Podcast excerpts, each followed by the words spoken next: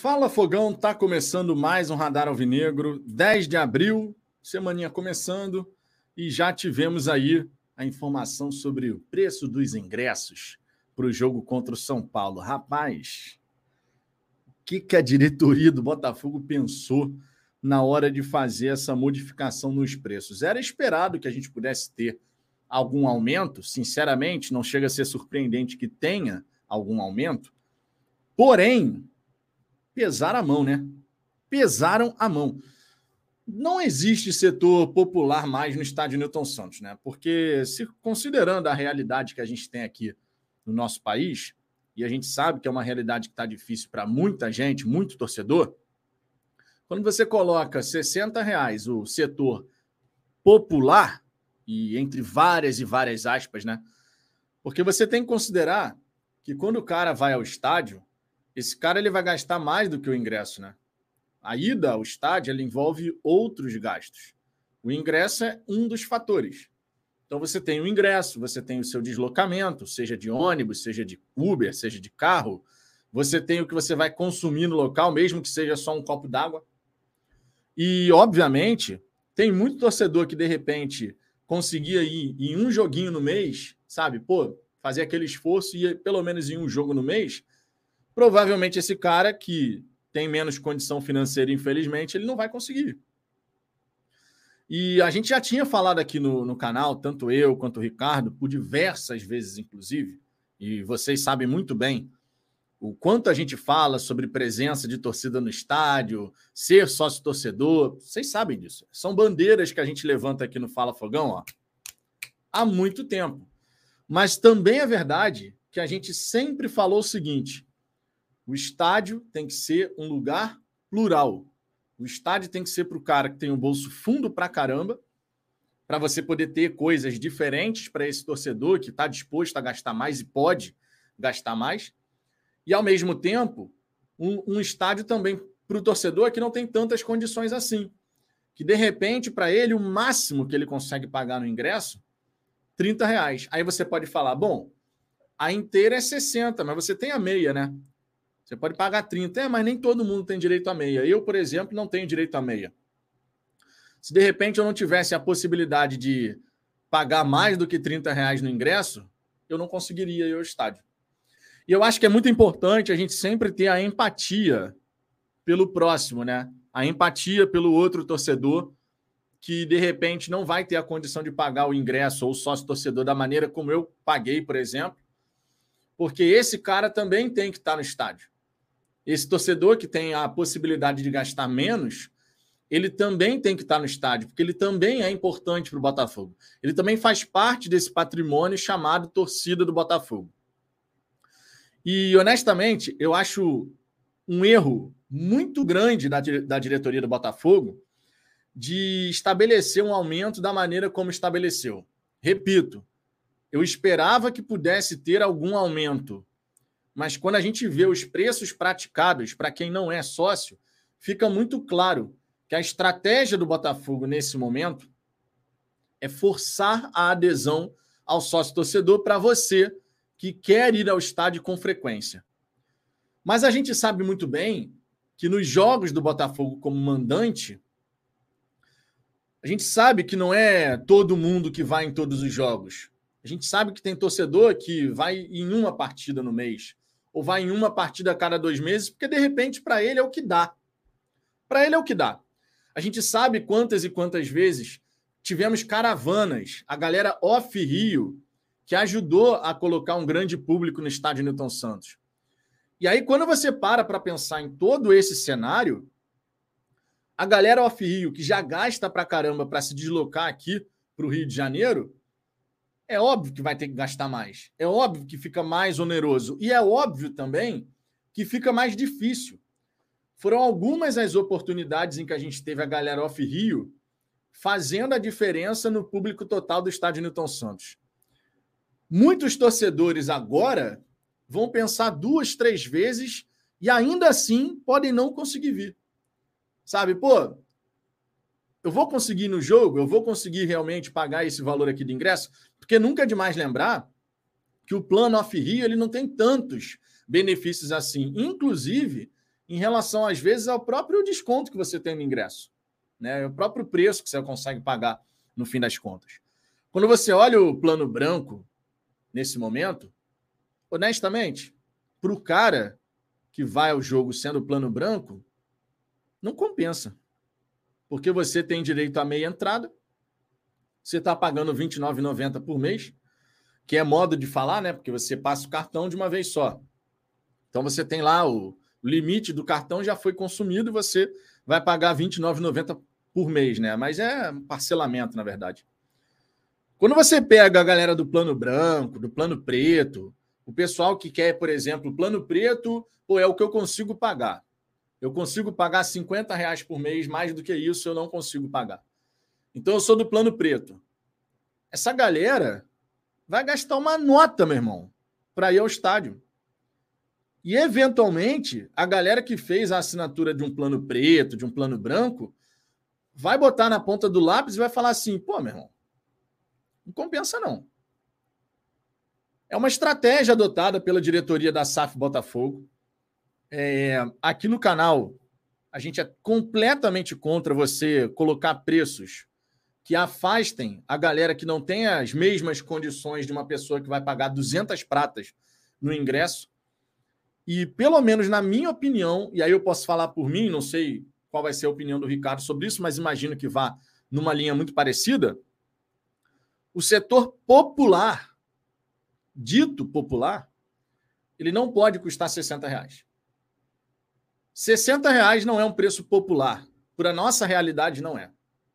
Não é realidade para o Brasil 60 reais seu ingresso popular. Não é realidade o cara que não tem condição de ir em vários jogos, mas quando ele decide ir, ele vai ter que gastar o quê? 100 reais, 120 reais para ir num jogo? Esse cara não vai mais esse cara que não tem condição de pagar pelo menos uma vez por mês, ele quer ir, mas ele vai olhar e vai falar: Eu não consigo mais. E se você quiser, por exemplo, levar um filho, conforme vários aqui né, no chat, em outras resenhas já falaram, pô, para eu levar, ó, vou eu, meu filho e minha esposa. Quanto que essa pessoa vai gastar?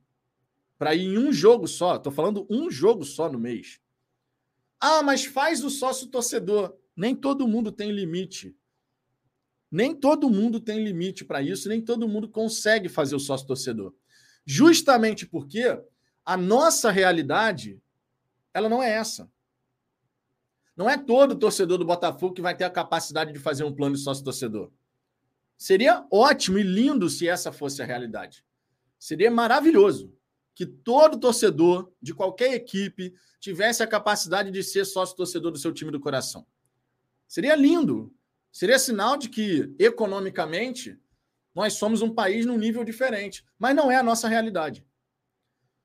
Então o Botafogo ele pesou a mão pra caramba. Eu sou totalmente contra em relação a isso. Pesar a mão dessa maneira. O estádio, repito, tem que ser um lugar plural para o cara que pode pagar o ingresso de no máximo 30 reais e para o cara que está disposto a gastar 320. Que você coloque esses dois perfis de torcedores dentro do estádio Newton Santos. Pô, Vitor, mas a torcida do Botafogo sempre dá desculpa. E por diversas vezes eu já concordei aqui, dizendo que, olha, é mais fácil dar desculpa do que estar tá presente. Mas nessa questão de preço, isso vai muito além. Isso vai numa questão da gente ter empatia por um irmão de camisa que não vai ter a mesma capacidade que a gente de, de repente, ah, pô, eu estou disposto a gastar por mês aqui com o Botafogo 200 reais e está valendo. Tem torcedor que simplesmente não consegue fazer isso. Infelizmente, repito, infelizmente, é sinal de que a situação econômica não permite que esse irmão de camisa consiga se fazer presente nessas condições. Então eu não consigo simplesmente chegar aqui, abrir uma live e não falar sobre isso. Eu sempre vou defender o estádio cheio, sempre vou defender sócio torcedor de vambora, cara, vamos crescer os nossos números. Mas isso não me impede em hipótese alguma, de demonstrar minha insatisfação com essa decisão da diretoria do Botafogo. A gente sabia que isso podia acontecer eventualmente. Chegamos a fazer live comentando sobre isso aqui. Vocês que acompanham o Fala Fogão sabem muito bem disso, dizendo que chegaria o momento em que o time estivesse num outro nível, que não é o caso ainda. Não é o caso ainda. Não é que o Botafogo esteja disputando todas as taças, que o Botafogo esteja jogando uma barbaridade e isso por si só já estimula o torcedor a fazer aquele esforço adicional. A gente não está nesse momento. A gente está no momento onde o torcedor está desmobilizado. O torcedor botafoguense ele começa essa temporada a vera desmobilizado. Porque ele vê o time jogar e ele não sente confiança. Aí você vai somando uma coisa com a outra. O torcedor não está animado, o time não está passando aquela confiança, tem aquela insegurança do que, que vai acontecer. Aí você junta tudo isso numa mesma panela e você fala: ó, e para completar, para você ir ao estádio, se for na norte, que é um setor atrás do gol e que fica longe do campo, mais ainda do que a leste e a oeste, tu vai pagar 60 reais, tá? Torcedores que de repente estariam pensando em, pô, sábado, seis e meia, beleza, vamos embora. Tem muito torcedor que nesse momento deve ter olhado e falado, é, infelizmente não vou poder ir. E eu sou da opinião, eu sou da seguinte opinião. Quando você não se preocupa em aproximar o torcedor, e repito, não é aproximar o torcedor tendo que jogar o preço lá no chão, não, porque o Botafogo também tem um lado econômico na história. A gente entende o lado econômico da SAF Botafogo. Você precisa aumentar a sua arrecadação com sócio, com bilheteria, com consumo em dia de jogo, você precisa disso tudo. Tudo isso é compreensível. O que não é compreensível é, nesse cenário que a gente vive, você simplesmente afastar uma parcela da sua torcida. Se tem uma coisa que a gente sempre se mostrou contrária aqui no Fala Fogão, é a elitização do estádio Newton Santos. Você só colocar dentro do estádio o torcedor que tem a capacidade financeira mais robusta. Isso não pode acontecer dentro do Botafogo. A gente viu isso acontecer em outras torcidas. Muito torcedor, e aí é Flamengo, Corinthians, Palmeiras, muito torcedor que antes era aquele torcedor que estava sempre lá, hoje não vai mais. É a elitização do futebol brasileiro. A gente sabe que o Botafogo, durante um tempão, sempre pautou a questão de encher estádio, inclusive isso aconteceu também no ano passado, com a parte do preço. Torcedor, o ingresso está R$ reais. Não se trata disso. Não é você colocar o ingresso lá no chão mas é você ter um preço razoável. Pelo menos um preço popular razoável. E nesse momento, 60 reais inteira no setor norte, isso não é razoável. Isso de verdade não é razoável. Você pode pensar em outras alternativas, você pode tornar o seu programa de sócio-torcedor mais atrativo de outra maneira. Não você colocando o preço nas alturas para obrigar o cara que quer ir ao jogo a ser sócio. O torcedor ele vai se associar de bom grado se ele tiver motivos para isso. Alguns simplesmente pela paixão pelo Botafogo. Simplesmente pela paixão. Independente de ir ou não aos jogos, será sócio torcedor por amor ao Botafogo. Sim, temos torcedores com esse tipo de perfil. O Ricardo, puxando a sardinha aqui para o nosso lado, o Ricardo mora nos Estados Unidos, não teria motivo algum para ser sócio torcedor. Poderia ser sócio do plano mais baixo, mais econômico. Só que o Ricardo, ainda bem por sua boa condição financeira, e que bom que tem essa boa condição financeira, por amor ao Botafogo, ele faz o mais caro para poder ajudar. Outros torcedores também devem fazer a mesma coisa. Que mora em Portugal, que mora fora do, do país, qualquer lugar. Ou mesmo que mora fora do estado. Outros torcedores podem ter o mesmo perfil. Vou fazer por amor ao Botafogo, mesmo que eu não usufrua de um mísero benefício. Mas é a minoria. Não são todos os sócios torcedores que vão pensar dessa maneira. Não são todos os torcedores que moram longe que vão pensar dessa maneira. E não está errado, porque cada um é cada um. O sócio torcedor que ele fala, pô, cara, eu quero ter mais benefícios. Eu ajudo o Botafogo, mas eu também quero ter algumas questões interessantes.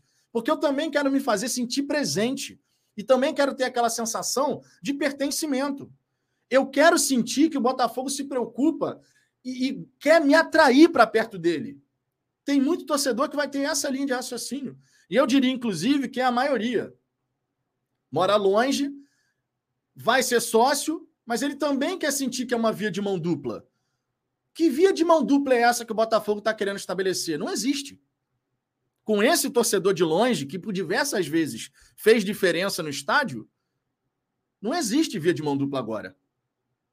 Eu acho um grande equívoco por parte do Botafogo. Um grande equívoco. Simplesmente está fechando as portas, praticamente, vamos botar dessa forma, para aquele torcedor que fazia um esforço tremendo para estar tá lá.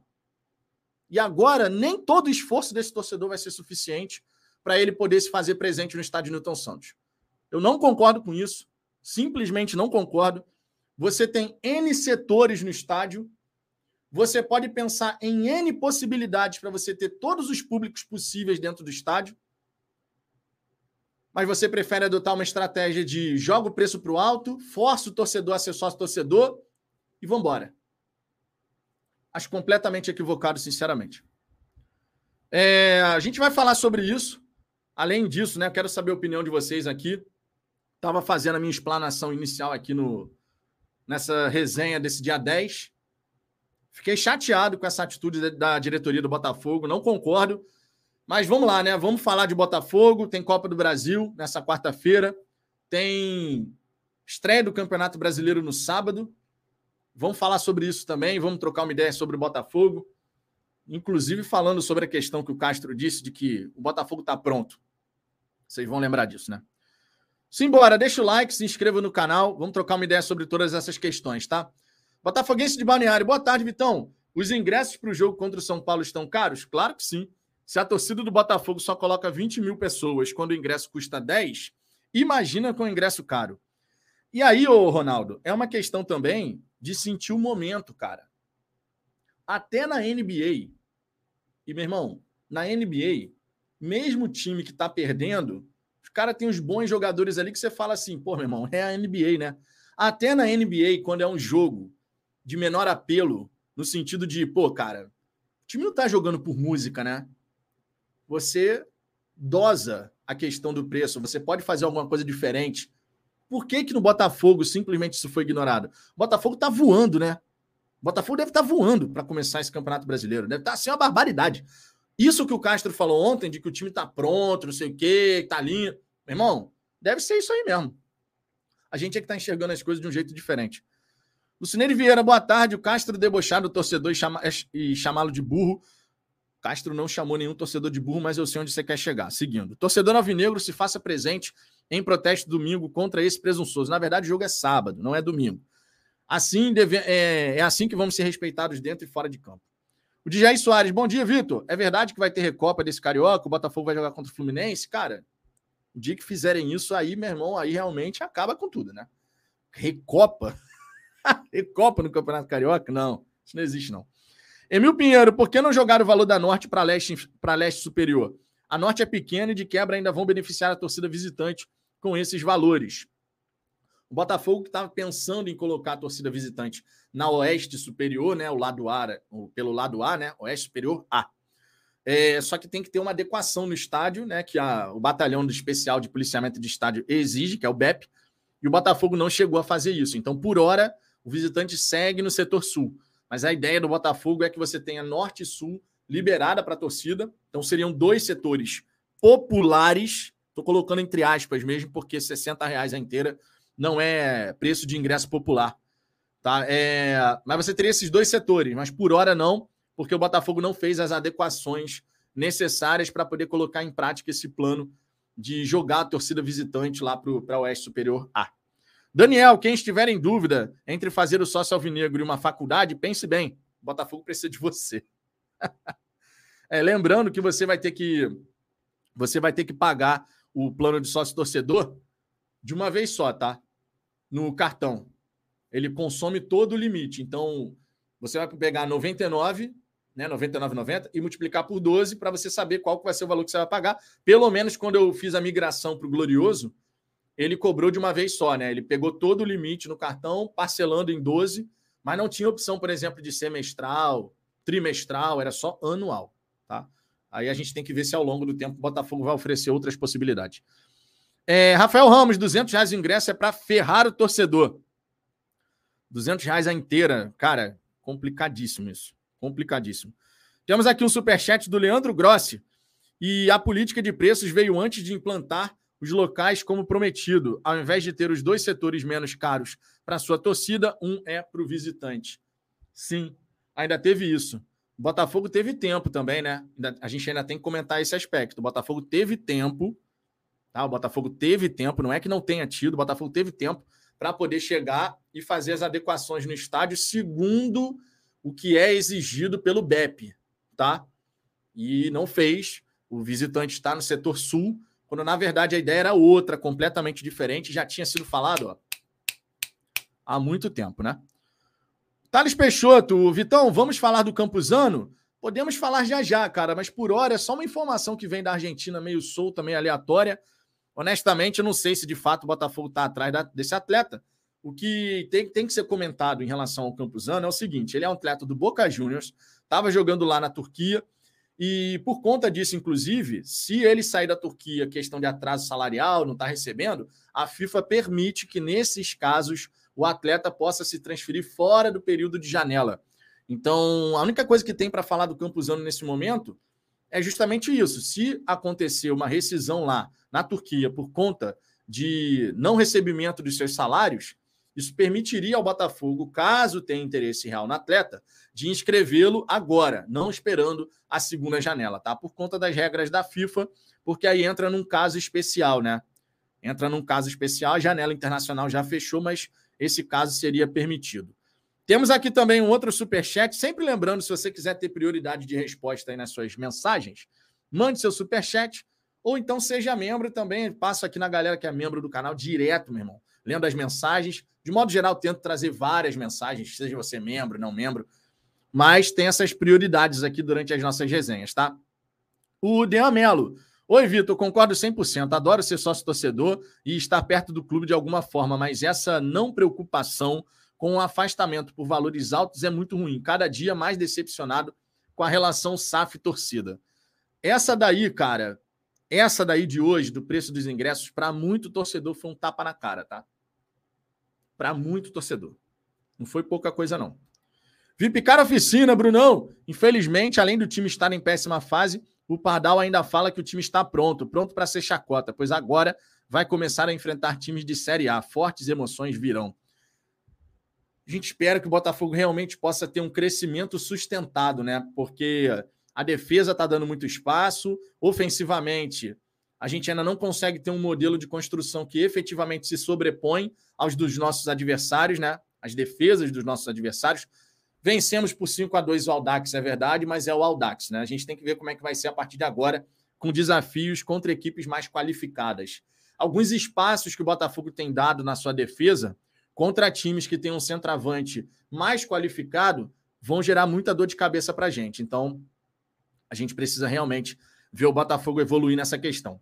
Tiago Fayad, o curso de um Botafogo atrativo está indo contra a corrente. Há uma diversidade socioeconômica enorme no Brasil, em que vizinhos de bairro têm um poder aquisitivo totalmente distinto. Surreal. Não precisa nem ser de bairro, não, cara. No mesmo prédio. No mesmo prédio. Você pode ter pessoas com poder aquisitivo completamente distinto. Um que tem muito e outro que tem menos. Que, tipo assim, se aperta para pagar todas as contas, enquanto o outro sobra, aplica, investe, faz um monte de coisa. No mesmo prédio, não precisa nem no mesmo bairro. Na mesma vila, onde, é que, onde quer que você more. Tem de tudo, né? É, Vandré Ferreira, Vitão, eu concordo com seus dizeres, mas o futebol hoje em dia é feito assim. E não tem jeito. Folha alta, ingresso alto. Senão a conta não bate, infelizmente. Eu repito, Vandré, eu entendo que o Botafogo queira arrecadar mais com o estádio, com bilheteria. Eu entendo, de verdade. Eu entendo que o Botafogo faz isso porque ele quer ver o programa de sócio torcedor crescer. Os motivos que levaram o Botafogo a tomar essa decisão, é claro que dá para entender. Não significa que a gente vai concordar, né? mas dá para entender. Eu esperava um aumento, não vou falar que não. Eu esperava que para essa temporada a gente tivesse uma revisão dos preços. Agora, faz sentido sair, por exemplo, a leste inferior de 60 reais a inteira para 200? Pô, meu irmão, pesou a mão legal, né? Pesou a mão legal. Você podia fazer isso gradativamente. Ah, o Botafogo saiu de 60 para 80. Já ia ter uma reclamação, mas o impacto era menor. Botafogo simplesmente chegou e falou assim: não, vou sair daqui, vou botar aqui. fora da tela. Que eu, foi assim, né, o aumento. Eu acho que pesaram a mão pra caramba.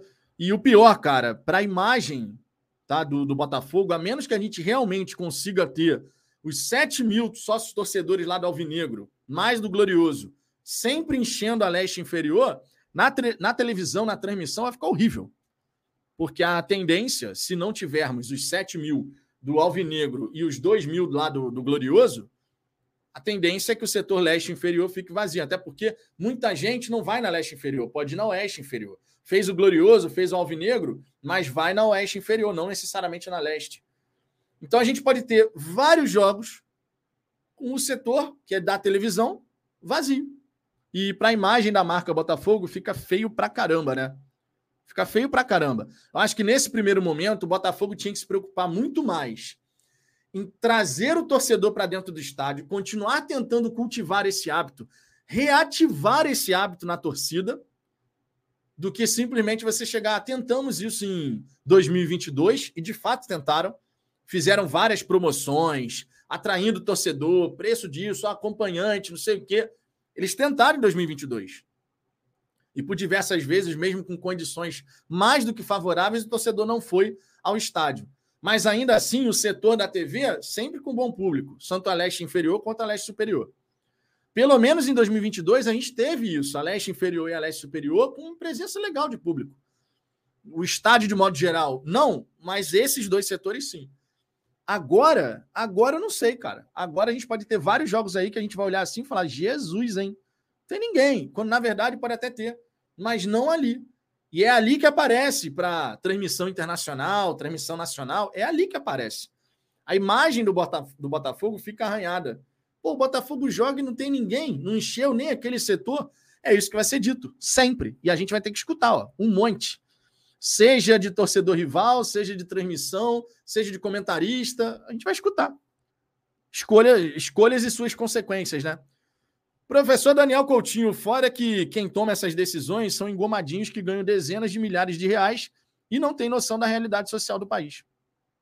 Eles até têm noção, só que tomaram uma atitude sem noção. Eles têm noção, eles sabem o que está acontecendo, a realidade socioeconômica, eles sabem disso tudo. Pô, não tem como não saber, a menos que você realmente viva no mundo da lua, né? João Paulo, Botafogo não, foi, não vai tão cedo ter 45 mil sócios torcedores. Indo ao estádio sempre foi exercendo a sua preferência. Não, sócio torcedor, cara, os caras se colocaram numa situação. Lucas Pandelo, Vitão, moro fora do Brasil há mais de cinco anos, virei sócio em 2019 e não consegui ir a um jogo do Botafogo. Mas sou sócio para ajudar. Não é todo mundo que consegue ser sócio. Tem que ter ingresso barato. Você tem que ter, cara, ingresso de todos os de todos os perfis.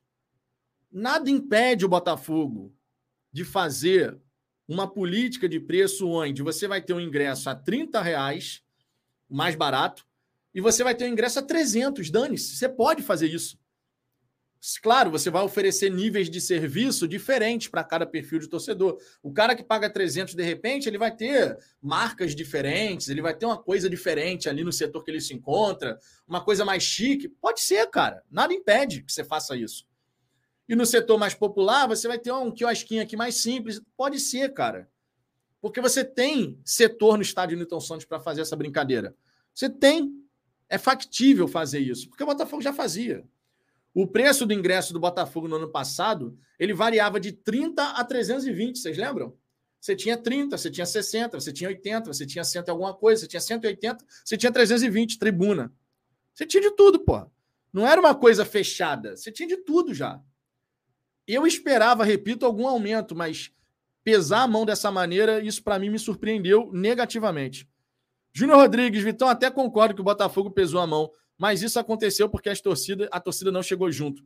Está caro sim, mas ou vira sócio ou assina o Premier, que sai mais em conta. A torcida, cara. E aí é que a gente entra no aspecto interessante dessa história. O Botafogo no ano passado, por mais que a gente possa falar, tá? Por mais que a gente possa falar que em vários jogos, mesmo com promoção de ingresso, leva acompanhante, a gente não conseguiu lotar, esgotar a carga do estádio Newton Santos, e isso é uma realidade. Mas se a gente parar para pensar, a média de torcida que o Botafogo teve no ano passado foi a melhor que o Botafogo teve em muitos, muitos, muitos, muitos, muitos, muitos anos. Foi a melhor. Nós tivemos uma média de mais de 20 mil torcedores por partida. Ou seja, foi o começo de uma construção de uma relação, ou de uma reconstrução de uma relação, que com o passar do tempo se perdeu. Certo? Os torcedores voltaram a criar o hábito. Vambora, mais um jogo em casa. E não ganha. Pô, vambora, de novo. A gente conseguiu ter uma média realmente interessante. Você sabe qual era a última grande média que o Botafogo tinha tido numa temporada? Pouco mais de 15 mil torcedores.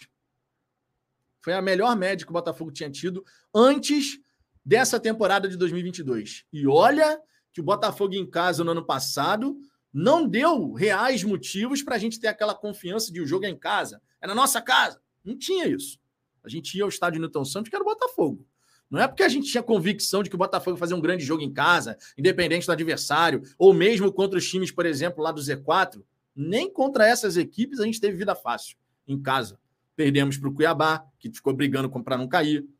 Perdemos para Havaí. Vocês lembram? Empatamos com Juventude. E ainda assim a gente estabeleceu a maior, a maior média de público do Botafogo em muitos anos. Aí você vira a temporada seguinte e você toma essa decisão. Era o momento de você abdicar da reconstrução, dessa reconexão com a torcida, para você focar só no lado econômico? Não era mais jogo você fazer um equilíbrio dessas, dessas decisões? Eu preciso continuar atraindo o torcedor para perto de mim, reconstruir esse hábito que ele tem de ir ao estádio, porque isso, a questão de ir ao estádio, todo mundo sabe, é um hábito. Eu não gosto de perder um jogo sequer no estádio Newton Santos. Não consigo ir nos jogos fora de casa, né? Não consigo realmente, não dá para mim. Admiro pra caramba, por exemplo, o trabalho que o Pedro Depp faz. Acho sensacional. Eu adoraria poder fazer isso também, de ir em todos os jogos, dentro, fora de casa. Não consigo. Mas no Rio de Janeiro, vocês sabem disso. No Rio de Janeiro, eu faço questão de estar presente. Questão. Inclusive, eu fico chateado de não conseguir aos jogos até quando eu estava viajando. Quando eu viajei com a Digníssima, antes do, da Luna, né?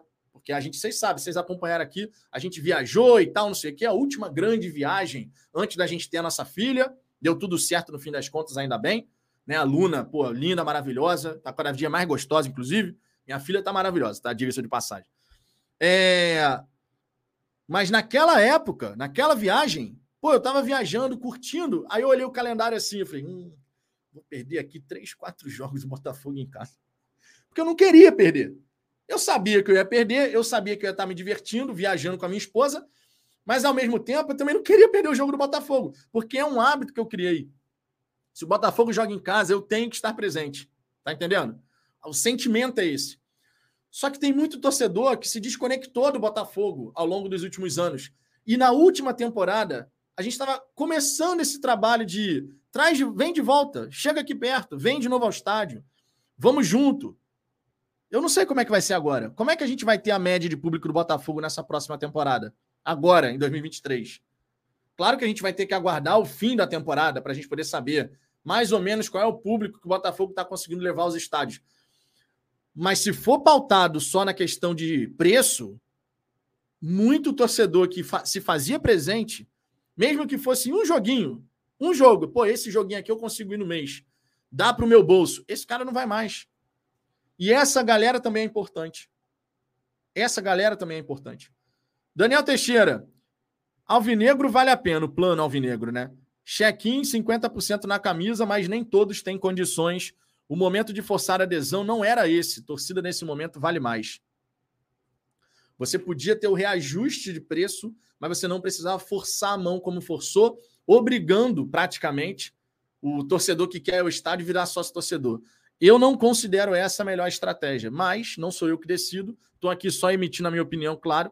E a minha opinião nesse quesito é muito clara. Acho que o Botafogo botou, deu uma bola fora. Eu acho que o Botafogo deu uma bola fora. Você tem que equilibrar o lado econômico você tem que equilibrar o lado econômico da história. A SAF Botafogo tem que fazer mais dinheiro, isso é óbvio. Mas, ao mesmo tempo, eu tenho que entender qual é a realidade em que o Botafogo está inserido. E aí, quando eu falo Botafogo, eu falo o Brasil. Realidade do futebol brasileiro. Aqui não é a Inglaterra.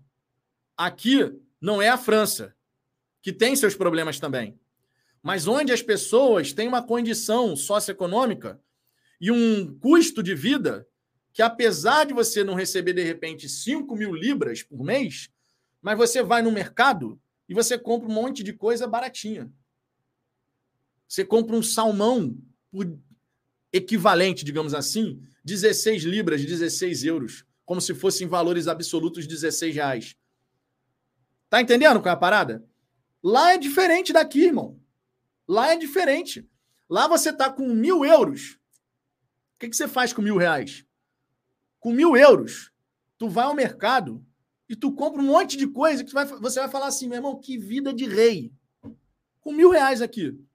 Por diversas vezes, uma compra simples, que tu olha para o seu carrinho, tem 10 itens, 200 reais. Tem 10 itens no carrinho. Você fala assim, cara, mesmo tem 10 itens.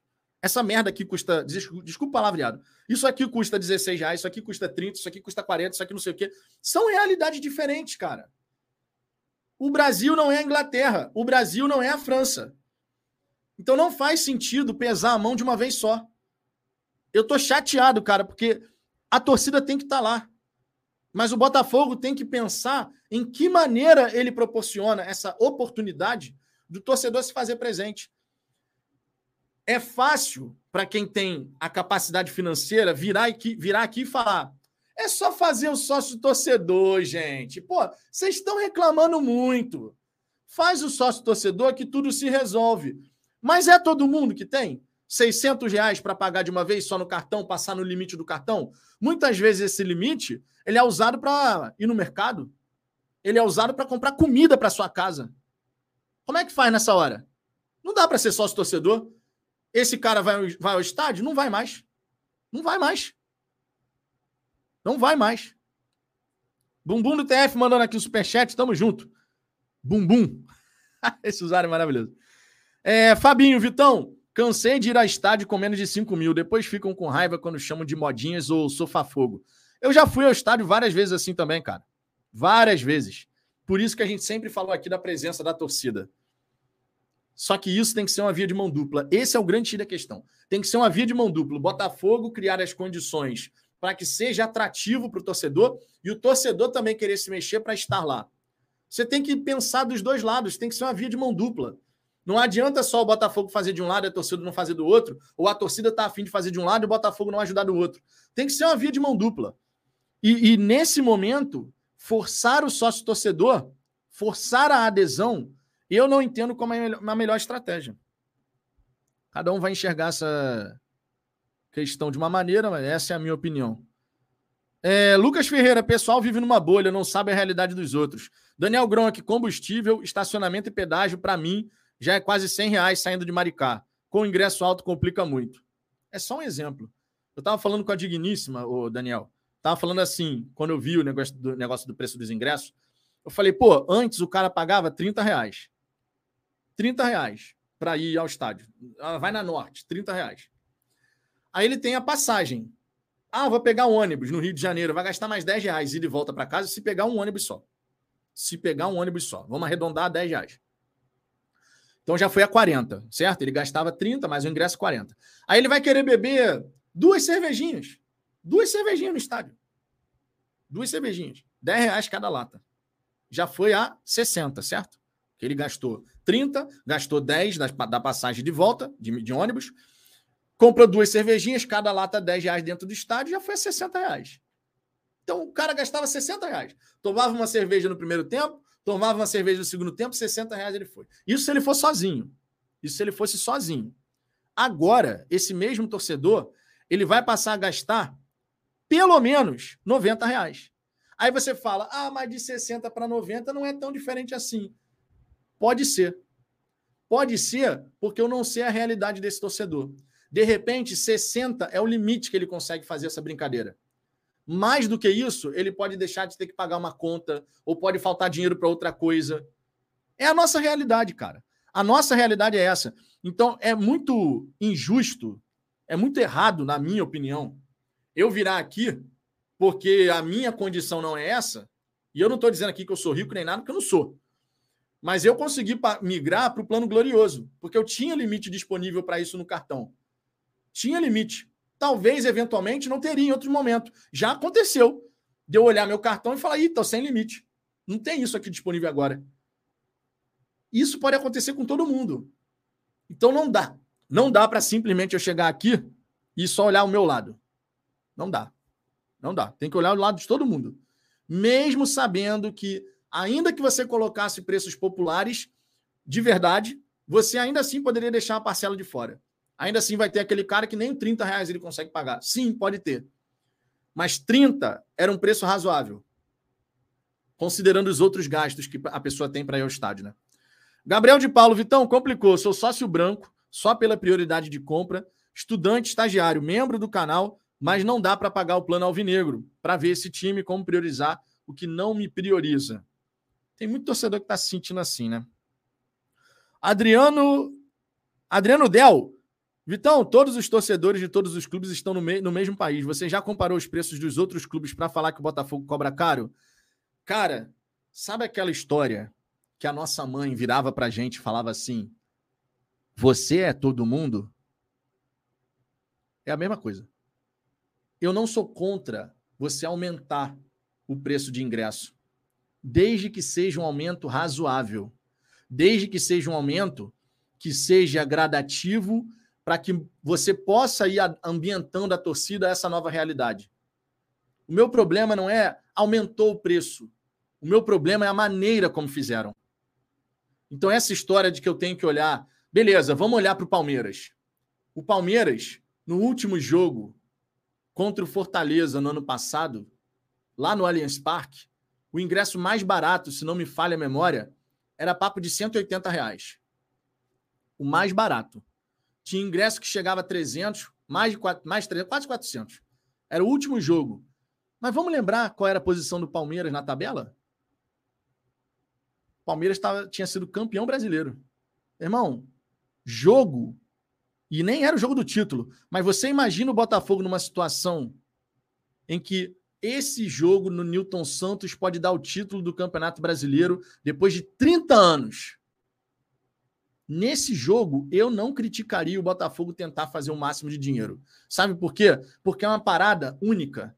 É uma parada que você, meu irmão, se coça daqui e dali, porque é aquele jogo. É aquele momento para você poder ver uma coisa que você não vê há décadas. O Palmeiras cobrou esse ingresso mesmo ganhando título atrás de título. Mas se fosse o Botafogo, eu entenderia, porque seria o momento para você tentar tirar o máximo valor possível. Muitos torcedores ficariam de fora, e de qualquer maneira, muitos ficarão de fora numa, numa circunstância como essa, porque o estádio cabe 45 mil pessoas. Mas seria compreensível Agora, nós não somos todo mundo.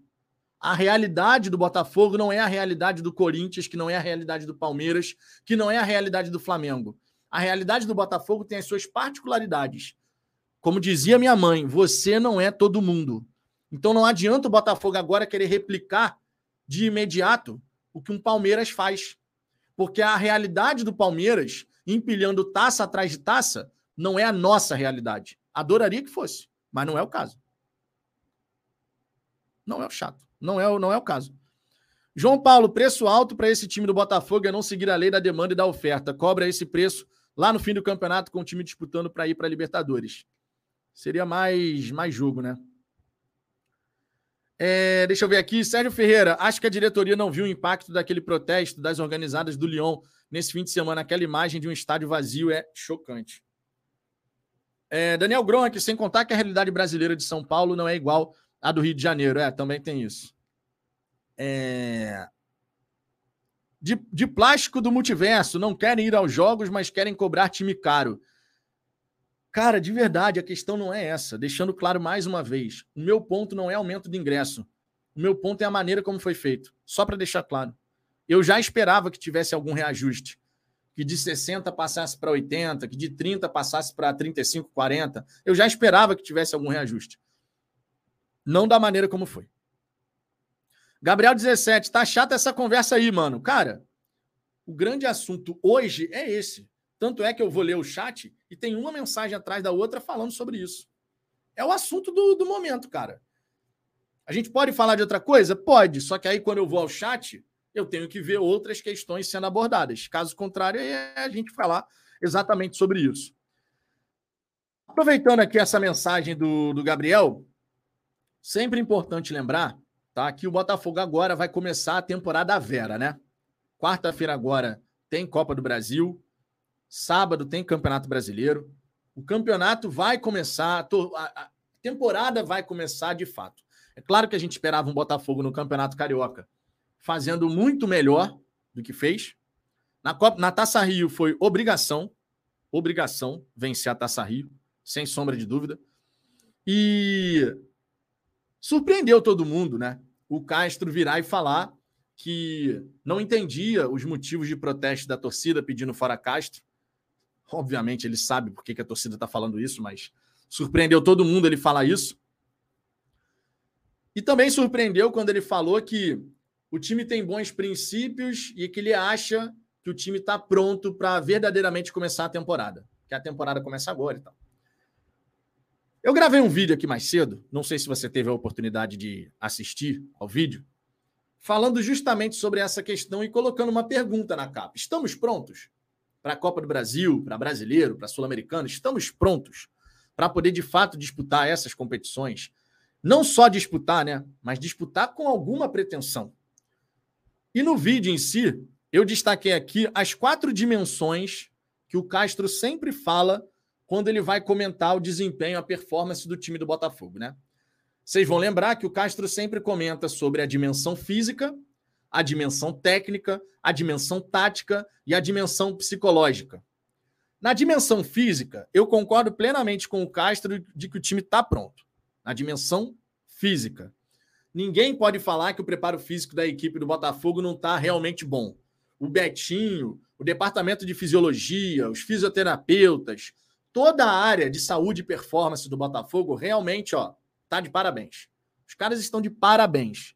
O Botafogo em nenhuma partida demonstrou chegar no fim do jogo assim, ó, não tem perna, não aguenta mais correr. A gente não viu isso acontecer. Pelo contrário, a gente viu o Botafogo, por exemplo, superar a equipe do Sergipe, depois de tomar aquele calor danado, justamente por conta de uma condição física melhor no fim da partida.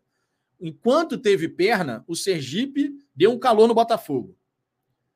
Quando não teve mais perna e recuou, o Botafogo cresceu na partida. Foi isso que aconteceu. E claro, a gente conseguiu fazer o gol naquele escanteio, bola parada, que também é um ponto importante dessa equipe. Já já vou falar sobre essa parte na dimensão cabível. Então, a parte física, eu concordo com o Castro. Na parte física, nessa dimensão, o Botafogo está pronto. Verdade. Na parte técnica, o Botafogo não está pronto ainda. E aí não é uma responsabilidade só da comissão técnica. Os jogadores, que no fim das contas é, é quem vai chutar a bola, quem vai dar o passe, quem vai lançar, quem vai dominar, quem vai se movimentar. Essa parte cabe aos atletas prioritariamente mas a gente não pode tirar a responsabilidade da comissão técnica, porque quando você tem um jogo coletivo fortalecido, estável, você logicamente potencializa as individualidades. Então a dimensão técnica do time do Botafogo está abaixo ainda, porque esses atletas eles podem apresentar mais, porque eles já apresentaram mais. E ao mesmo tempo a comissão técnica também precisa conseguir potencializar melhor esses atletas, tirar mais desses atletas. Então, nessa dimensão técnica, não existe essa história de um time pronto. Na dimensão tática, a terceira aqui que eu vou comentar, a gente também não está 100% pronto. Já, tive, já estivemos melhor, inclusive, taticamente falando. O Botafogo defensivamente passou a falhar para caramba. A pressão pós-perda, a pressão no campo do adversário desencaixada. Lançamento nas costas da nossa linha de zaga. O Botafogo toda hora concedendo espaços e chances para os nossos adversários. Contra adversários de Série D e sem divisão, diga-se. Ou seja, adversários menos qualificados do que a gente vai enfrentar nesse momento. Taticamente, o time já esteve num nível acima, até o jogo contra o Vasco, por exemplo. Aquele começo de temporada até o jogo contra o Vasco, onde mesmo com dois a menos o time se manteve organizado, a gente podia falar que taticamente o Botafogo estava realmente bem estruturado, mas do jogo do Flamengo em diante, esquece. tanto o modelo de construção para a gente tentar fazer os nossos gols, quanto o modelo defensivo passaram a não encaixar mais. E o Botafogo teve grande dificuldade nesse período, não à toa desceu a ladeira. E não à toa gerou tanta insatisfação que originou o protesto, ao qual o Castro disse não entender. Razões que ele ainda não tinha percebido, não eram perceptíveis ainda para ele. O que, obviamente, né, não dá para a gente considerar como sendo uma fala coerente com o momento que a equipe atravessa. A última dimensão é a psicológica, que tampouco também não está 100% preparada. Ontem, contra o Aldax, por exemplo, o Botafogo começou muito bem, confiante, certo? Fez 2 a 0 soberano no jogo. Bastou sofrer um gol para o time do Aldax, que a equipe do Aldax começou a se sobrepor ao time do Botafogo, teve outras oportunidades. Ainda bem, a gente acaba fazendo 3 a 1 depois de tomar ali uns 15 minutos de dificuldade na partida, no primeiro tempo ainda. Lançamento do Marlon Freitas e o Sauer, num dia realmente iluminado, muito bom, vai lá e faz o gol. Golaço, por sinal. Tanto no lançamento quanto na finalização. Mas o Botafogo desestabilizou depois do gol sofrido. E essa desestabilização pode ser muito prejudicial quando você for enfrentar uma equipe mais qualificada. Como vai ser agora, a partir de agora no Campeonato Brasileiro. São times que disputam a Série A do Campeonato Brasileiro. Não é um time sem divisão como é o caso do Audax. Então, nas quatro dimensões que o Castro fala, tá? Nas quatro dimensões que o Castro fala a respeito de como a equipe está preparada, em três a gente ainda não está devidamente preparado, verdadeiramente preparado. Na parte física, sim, aí a gente tem que aplaudir e elogiar, porque merece os elogios. É claro que quando a gente fala, por exemplo, de jogada de bola parada, isso tem que ser enaltecido também. Esse é um dos grandes pontos que a gente precisa elogiar nesse time do Botafogo. Quantas vezes a bola parada já resolveu para a gente? Várias. Várias, várias vezes. Indiscutivelmente. Mas nem sempre vai ser assim. Vai ter partida que a gente não vai conseguir. E é preciso, é preciso que a gente possa realmente ver um crescimento sustentado do time do Botafogo. Cabe ao Castro, cabe à comissão técnica, cabe aos jogadores. Eles é que têm que conseguir esse desenvolvimento, esse progresso e sustentar esse progresso para que a gente de fato consiga unir essas pontas. Resultado de um lado, performance do outro. Se a gente conseguir conectar resultado e performance, é o melhor dos cenários, certo? Nesse momento, a gente tem o resultado. Beleza, contra o Dax, ofensivamente o time fez um jogo interessante, defensivamente continuou cedendo muito espaço. Continuou sendo um time desequilibrado nesse, nesse quesito. Mesmo que tenha vencido por 5 a 2 o Aldax teve chance para fazer outros gols. Né? Então a gente tem que considerar também esse elemento da história. Claro, o Botafogo poderia ter feito mais gols, é verdade. Isso tudo é verdade. Mas o adversário também. Então isso mostra que a gente está num ponto de desequilíbrio ainda. Não num ponto de equilíbrio.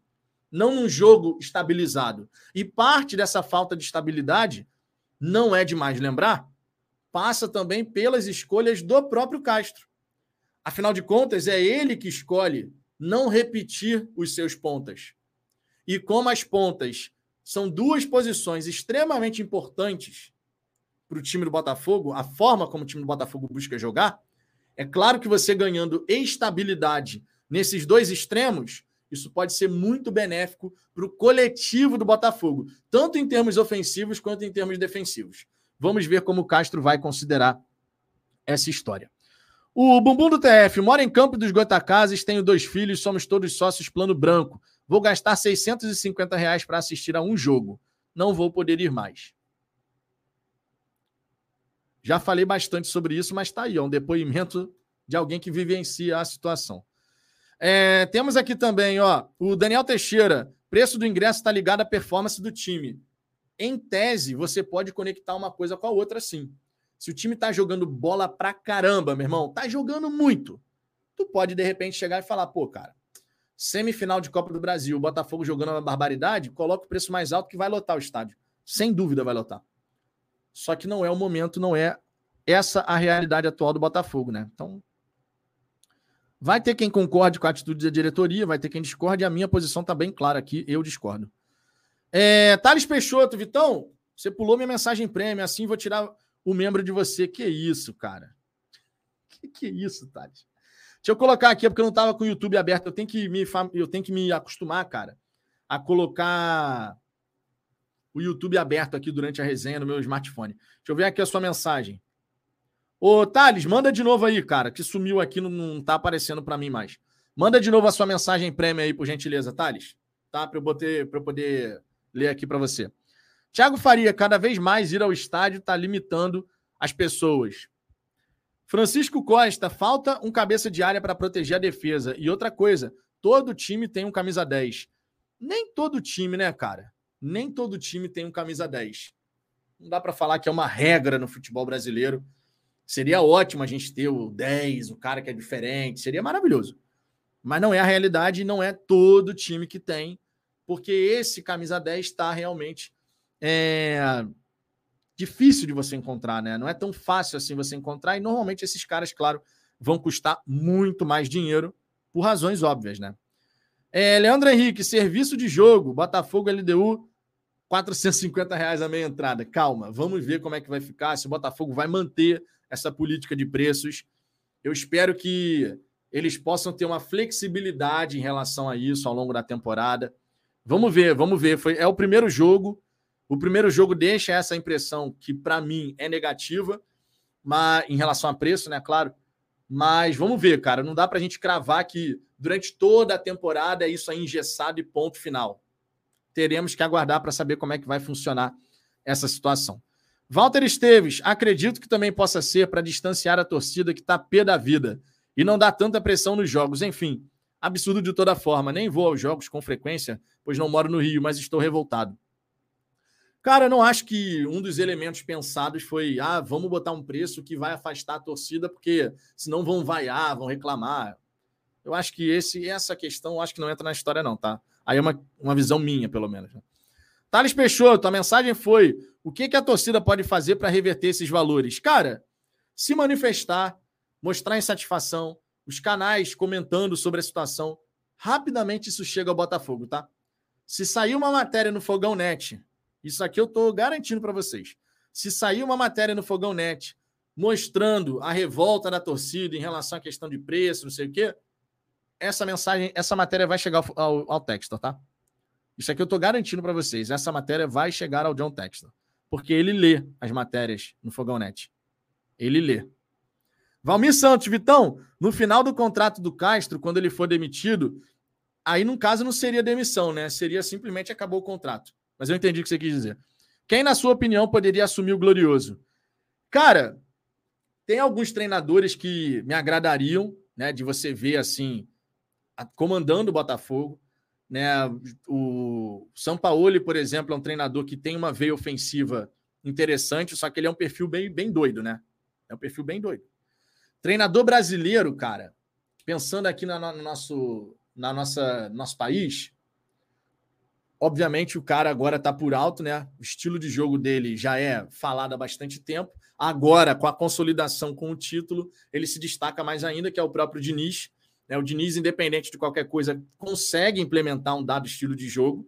E com o Germancano, que é a, a, a peça que faltava no jogo do, do Diniz, né? Porque o time do Diniz de 2019, vamos lembrar que aquele time do Diniz produzia ofensivamente pra caramba, só que lá atrás era uma draga, né?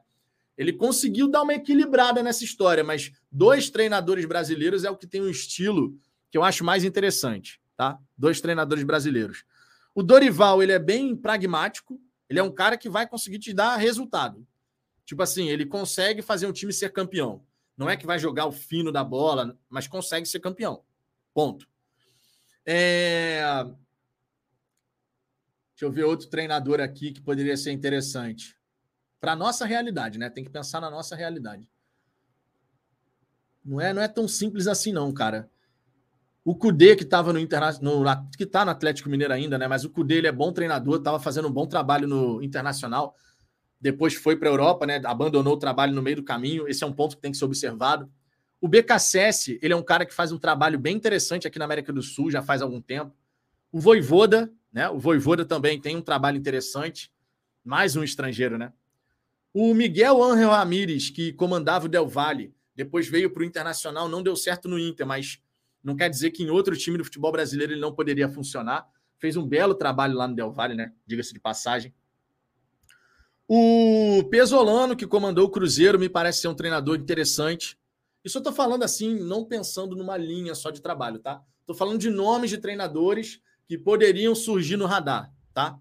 Não estou aqui conectando, ah, esse treinador ele gosta de jogar assim, gosta de jogar assado. É claro que a gente imagina que o Botafogo poderia buscar um treinador que busque ser mais ofensivo. É o caso do Diniz, é o caso do Sampaoli. O Cudê ele já faz uma mescla, né? O Cudê no Internacional, por exemplo, ele armava ali uma defesa forte pra caramba, conseguia sair no contra-ataque. É, a galera, o Leandro Henrique aqui falando do Marcelo Bielsa, por exemplo. Marcelo Bielsa é um estudioso daqueles do futebol, daqueles, meu irmão, mas não acho que o Bielsa viria ao futebol brasileiro. O João Paulo aqui, o João Paulo aqui destacando o Crespo, conseguiu, né, tirar o São Paulo da fila, mas depois o trabalho dele não não vingou. Dependeria muito, cara, do que que o Textor gostaria de ter nesse treinador. Buscaria seguindo a ideia de um Botafogo Way? Não, pô, sai o Castro, mas tem que vir um outro cara com um perfil muito parecido, que tem essa ideia, esse pensamento de jogo. Isso também conta, né? Ou se você seria mais pragmático de falar, eu preciso de um treinador que dê resultado. Eu preciso de um treinador que leve esse time a conquistar um título essa temporada. Claro que o outro perfil também pode ganhar, né? Mas vocês entenderam o que eu estou querendo fazer aqui de diferenciação. Ah, o Carlos Henrique falou um nome aqui que seria super interessante, o Klopp. Realmente, o Jürgen Klopp seria um baita de um nome aí para comandar o Botafogo. Difícil, né? Agora, ó, a situação do a situação do, do Castro, cara, ela não é nada simples, nada simples. Agora, falando de um treinador que eu acho que agradaria a gregos e troianos, porra, meu irmão, seria uma coisa espetacular, teria que abrir a carteira, que não vai acontecer. Mas só para a gente ficar no imaginário, só para a gente ficar no imaginário, um cara que já fez um projeto de reconstrução, de recuperação de um time importante no continente. Você já sabe de quem que eu estou falando, né? Você já sabe de quem que eu estou falando. Não vou nem falar o nome. Um cara que fez um projeto, pegou o time voltando ali, tinha voltado da segunda divisão, né? Conseguiu ganhar vários títulos, de tudo, de tudo que você possa imaginar preciso nem falar quem é, né? Ah, ué, é isso aí, ó. O Felipe Oliveira e o Gabriel de Paulo já falaram, o Gadiardo. O Marcelo Gadiardo. Esse cara aí realmente seria uma coisa assim, na minha opinião, absurda do Botafogo conseguir, porque ele já demonstrou capacidade de, de construir coisas interessantes e de ganhar também. Seria sensacional, né? Seria sensacional. É, mas a gente sabe que as, uma, uma possibilidade dessa é bem difícil, até porque o Marcelo Gadiardo ele tem capacidade para trabalhar em Liga Europeia, né? Não sei como é que até hoje não está lá.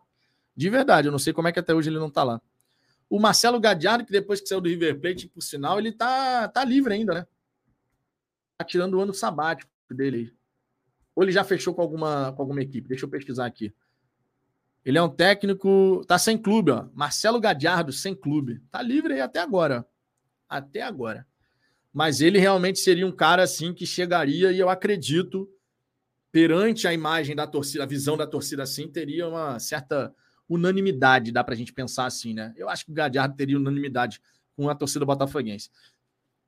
Se isso acontecesse, você ficaria feliz? Fala assim, cara, pô, pode, pode não dar certo, mas a escolha foi sensacional. Eu acho que a maioria, né? Acho que a maioria seria realmente a favor desse, desse nome, mas é um nome difícil.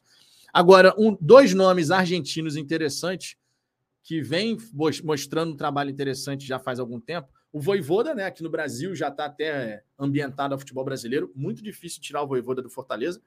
Mas também o BKSS, né? O BKSS já mostrou ter a capacidade bem interessante de fazer um bom trabalho. Agora, a nossa realidade é o Luiz Castro. Se ele vai renovar no fim do contrato, aí eu não faço ideia. Só realmente aguardando para ver o que, que vai acontecer, né? Só aguardando. É... O Diego Hernandes, né? Diego Hernandes, reforço que está vindo do Montevideo Wanderers, ele chegou ao Rio de Janeiro para fazer exames médicos, né? Vai voltar ao Uruguai para continuar disputando lá a, o torneio Apertura pelo Montevideo. Ele acompanhou o jogo, tá? Do Botafogo contra o Aldax, essa goleada por 5 a 2. E o Diego Hernandes, ele deu uma declaração ao canal do TF justamente falando sobre o que, é que ele espera, né, vestindo a camisa do Botafogo. Foi de poucas palavras. Muito feliz de estar nesse país, é um passo muito grande, as expectativas são altas. Vestir a camisa do Botafogo é muito lindo. Se tudo sair bem, chegaria em maio para jogar em julho. Uruguaios aqui fizeram uma história muito grande. Quero fazer o mesmo. E a gente torce muito né, para que ele consiga realmente ter sucesso com a nossa camisa. Seria simplesmente espetacular. O Ellison Lima chegaria com o peso de já ter conquistado o título de expressão no continente. O Marcelo Gadiardo, né? O Marco. Marco Aurélio. Marcelo Gadiardo seria astronômico. Não, seria. Marcelo Gadiardo, cara, ele é um treinador é, que seria tipo assim: o cara para ganhar, se o Castro ganha um milhão e meio de reais, o Marcelo Gadiardo pode botar aí que ele ganharia uns dois, dois e meio, cara. Eu acho que não seria menos do que isso. De verdade.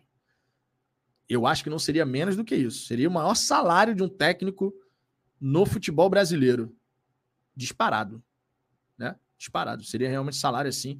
E, cara, tem currículo para isso, né?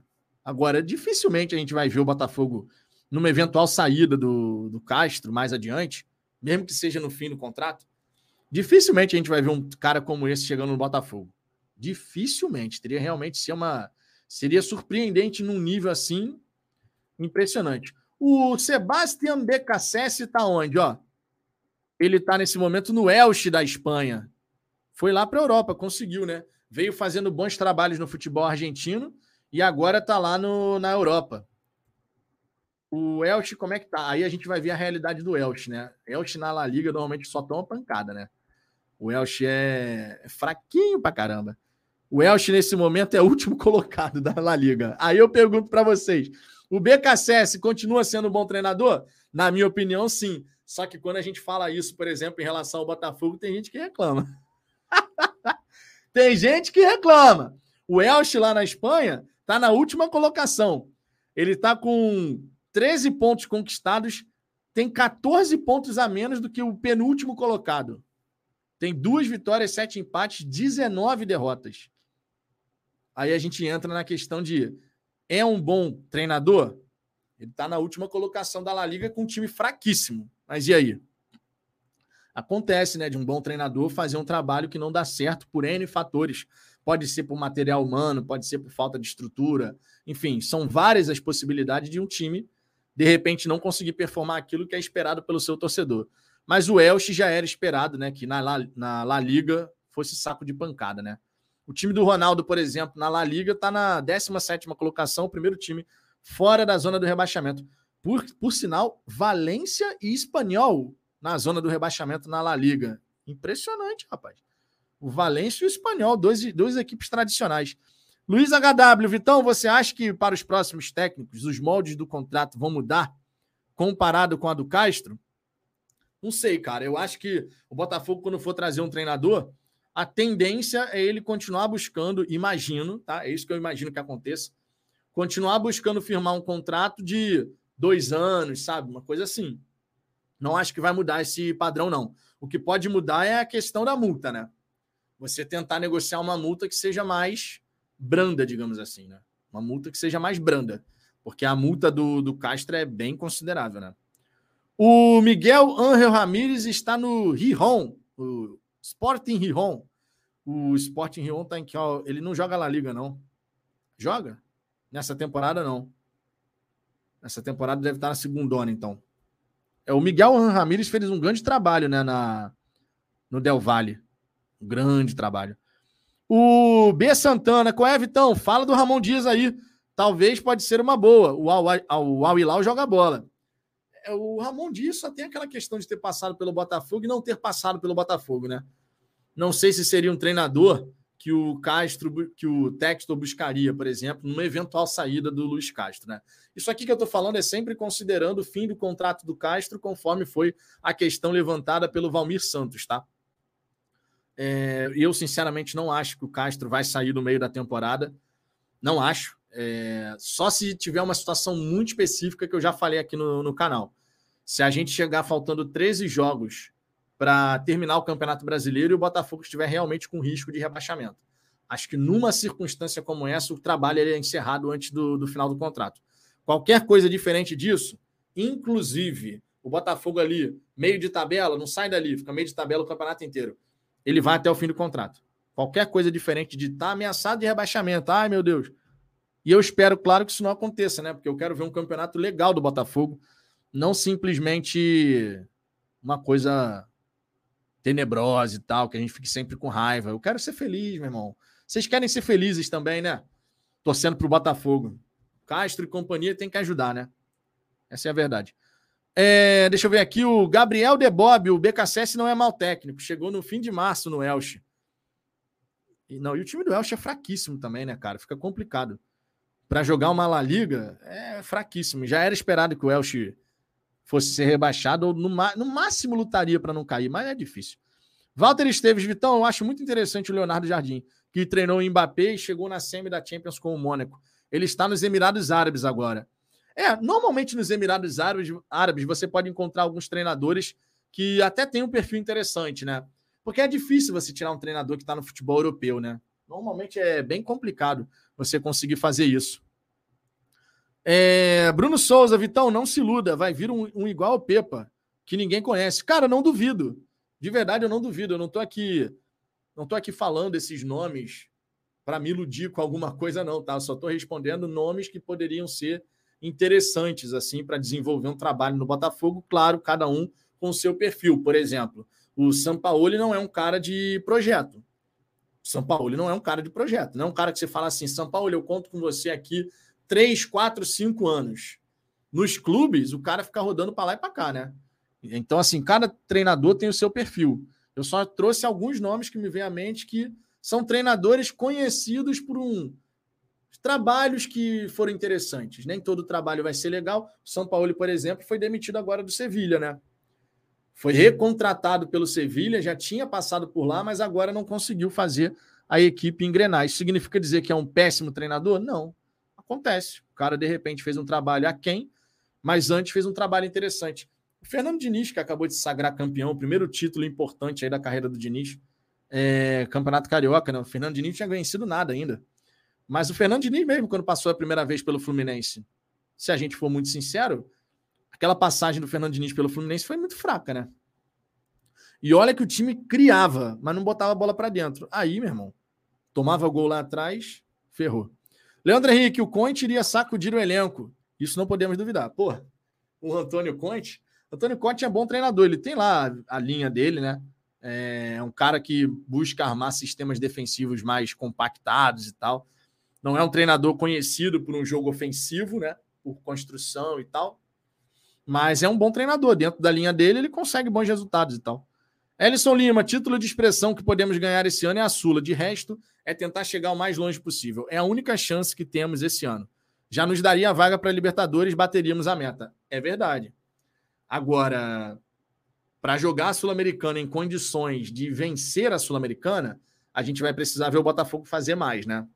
porque não não está nesse nível ainda nesse momento, sinceramente. Não está. Temos uma notícia aqui no Fogão Net. Notícia essa que tem como fonte o Wellington Arruda, nosso glorioso Wellington Arruda.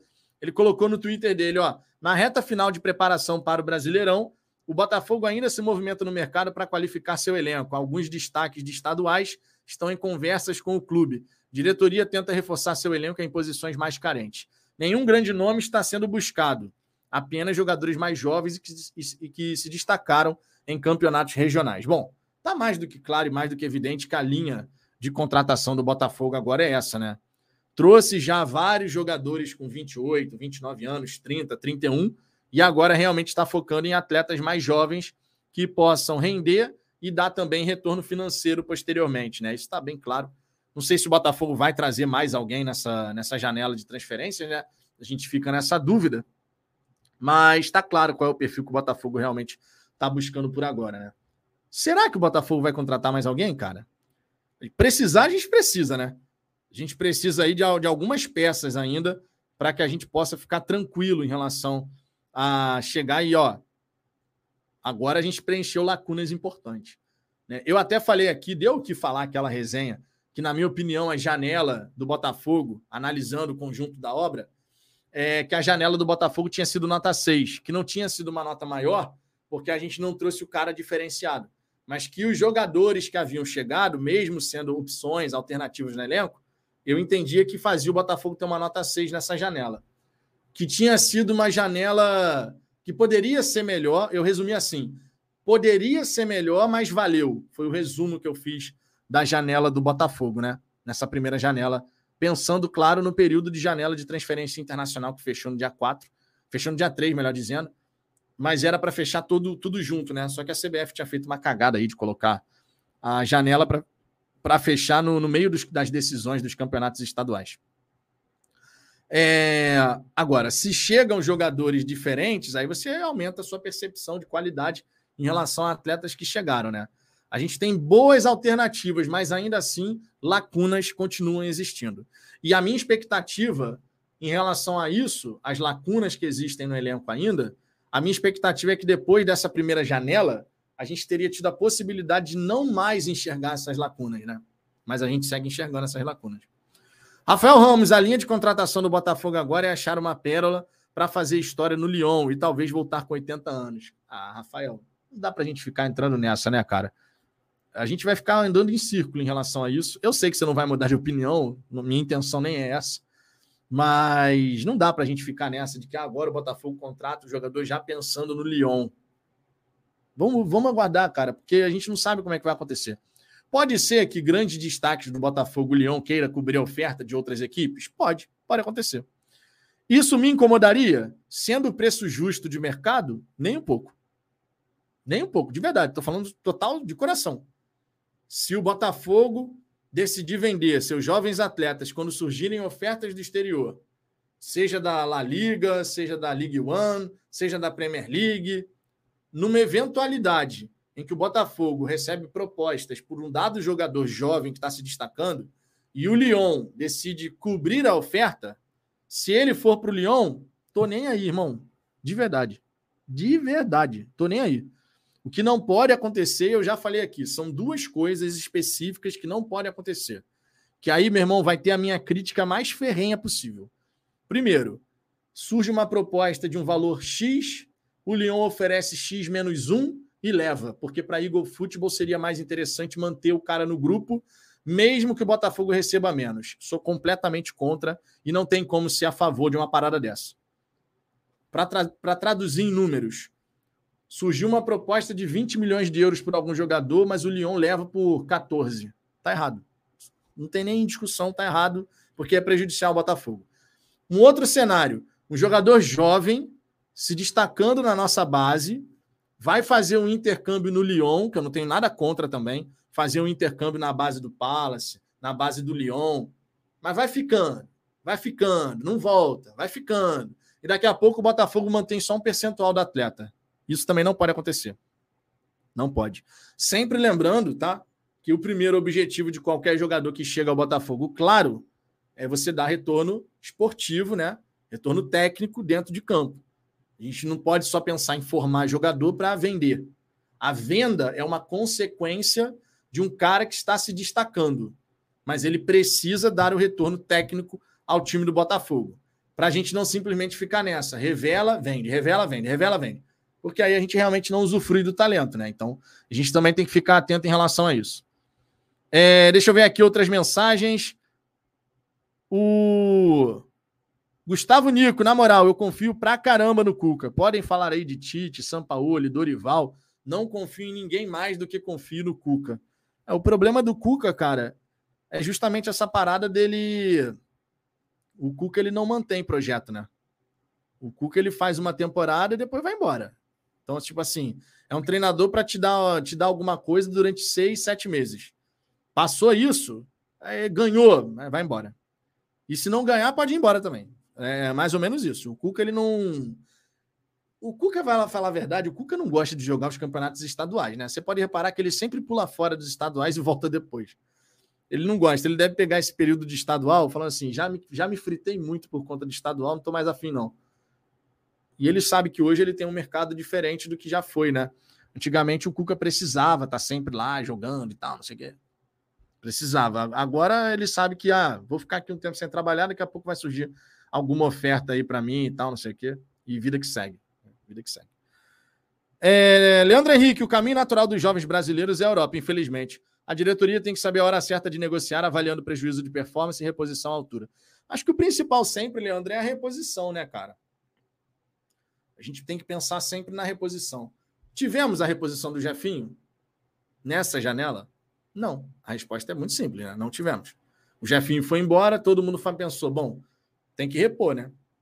Fechou com o Diego Hernandes, é verdade, mas só para segunda. E tem outra, a gente não sabe como o Diego Hernandes chega. Num cenário ideal, eu vou, eu vou falar para vocês a minha visão, tá?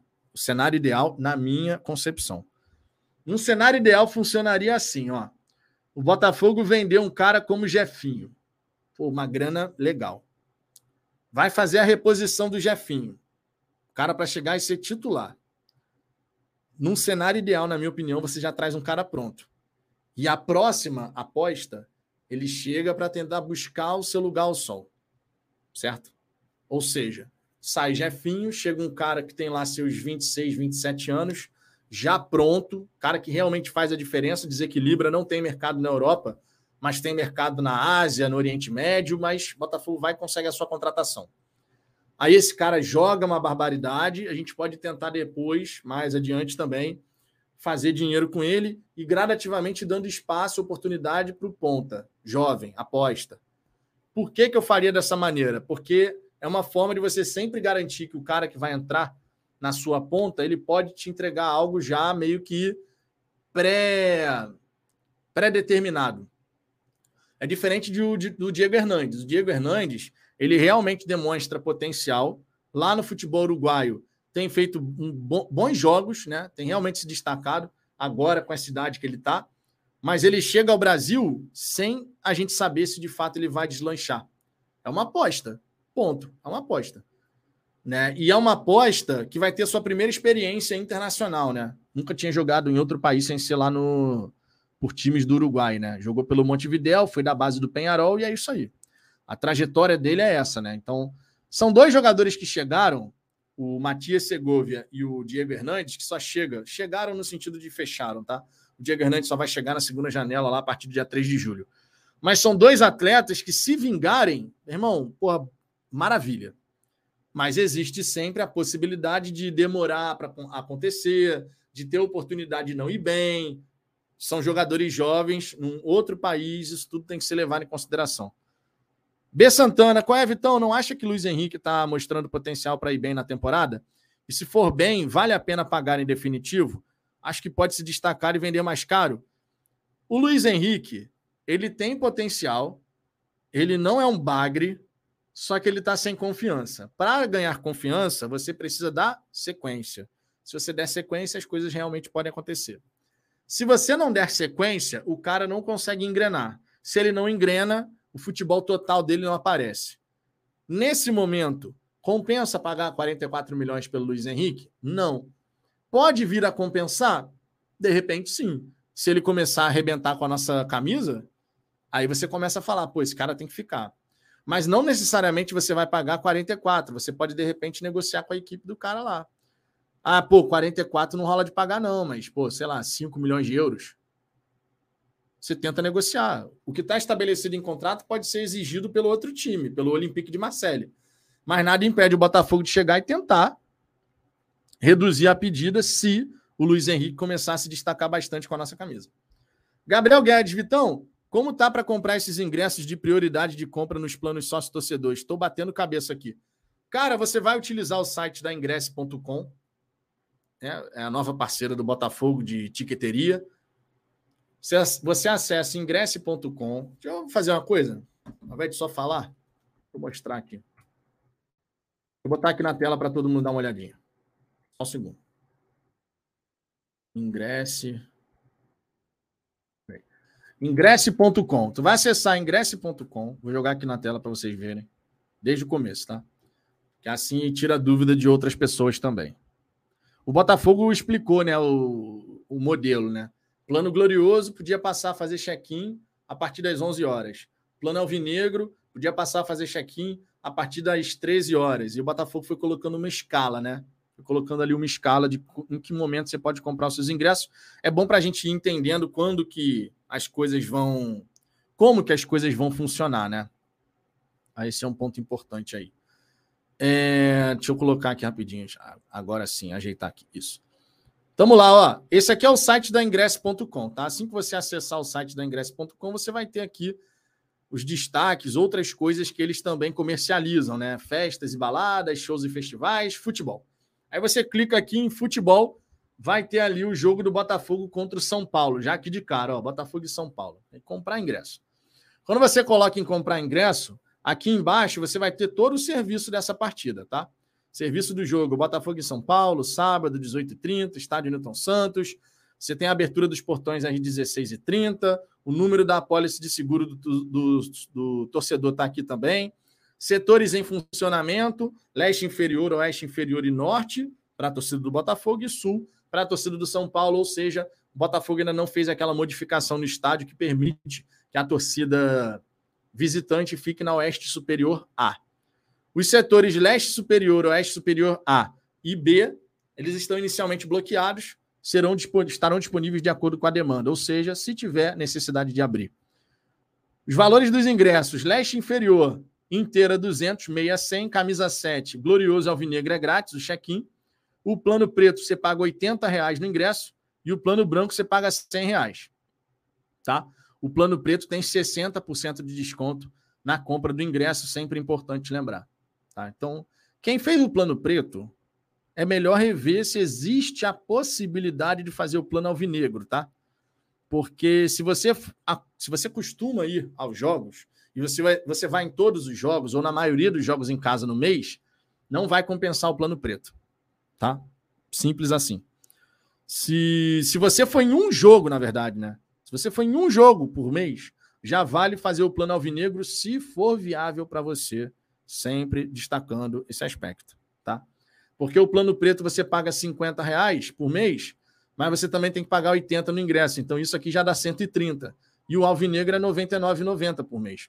Só que você, para fazer o alvinegro, você tem que passar no seu cartão, né? Se você já fez o plano preto, você pode tentar fazer o upgrade, certo?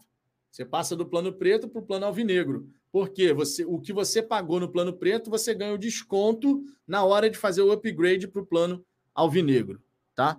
Tem esse detalhe aí. É, outro ponto aqui importante de se destacar. Deixa eu mostrar aqui. Eu cliquei aqui, agora que eu vi que não estava mostrando para vocês. Estava naquela outra página. Agora essa página aqui é a página do, do, do evento. Pô, cliquei aqui, abri em outra guia.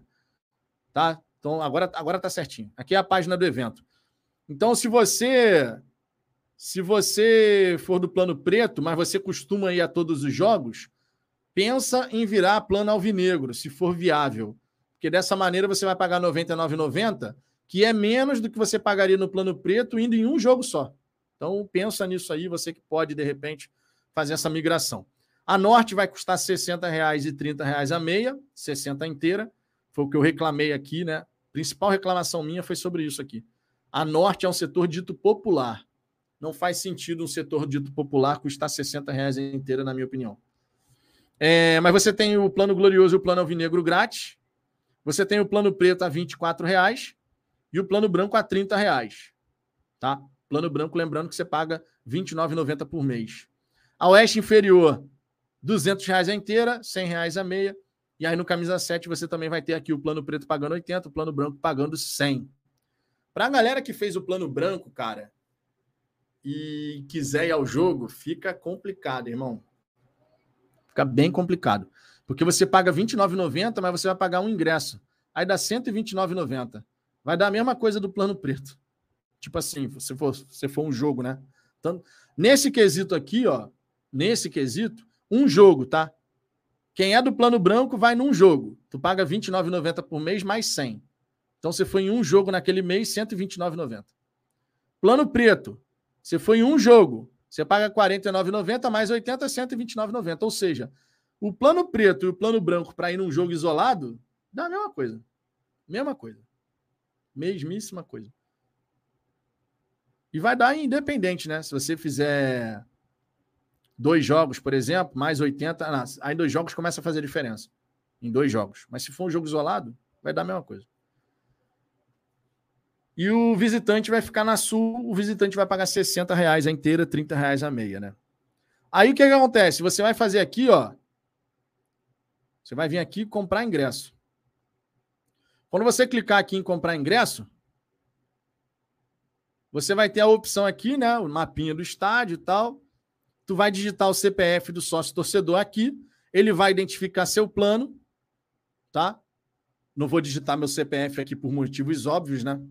Mas ele vai identificar seu plano atrelado ao seu CPF lá no camisa 7. E aí as informações vão aparecer tudo certinho aqui, o dia do evento, qual é o setor que você vai querer. Você pode escolher, né?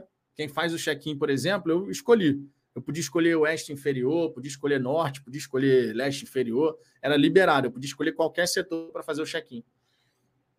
Tá? E é assim. E se você quiser fazer, por exemplo, para o seu filho, você pode usar o CRIA, né?